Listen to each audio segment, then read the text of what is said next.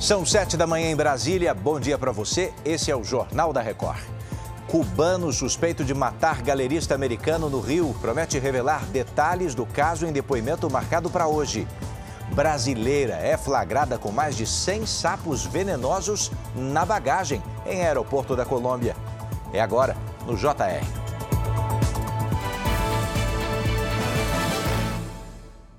Oferecimento Bradesco. Crédito com até 90 dias para começar a pagar.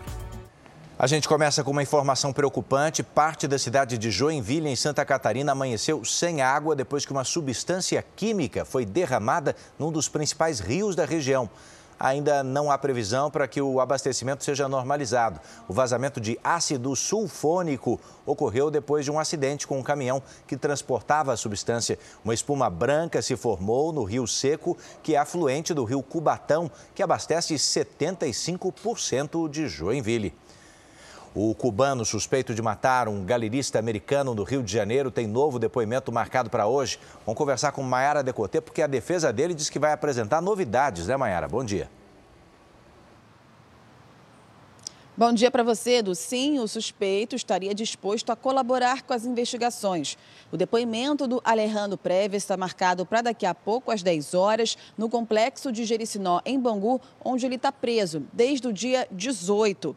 O americano Brent Siekema tinha 75 anos e era sócio de uma importante galeria de arte em Nova York. Ele foi encontrado morto dentro de casa no último dia 15, Edu. Obrigado.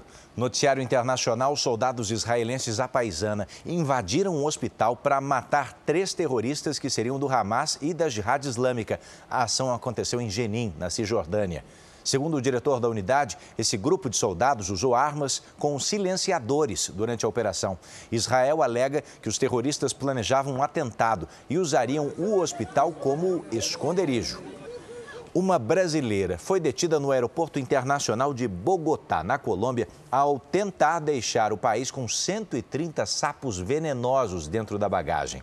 Esses animais são de uma espécie ameaçada de extinção e estavam escondidos em pequenos potes. A brasileira, que não teve a idade revelada, alegou que os sapos foram dados a ela como presente. Ela viajaria para o Panamá e depois seguiria para São Paulo com esses animais.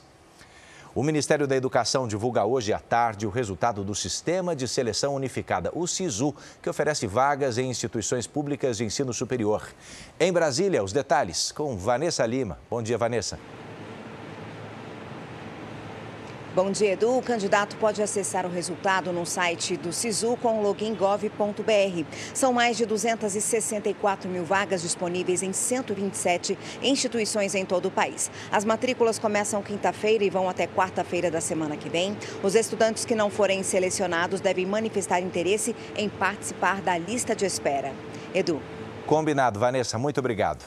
De volta às notícias da sua região, outras informações ao vivo no Fala Brasil, daqui a pouco às 8h40. Bora para a próxima?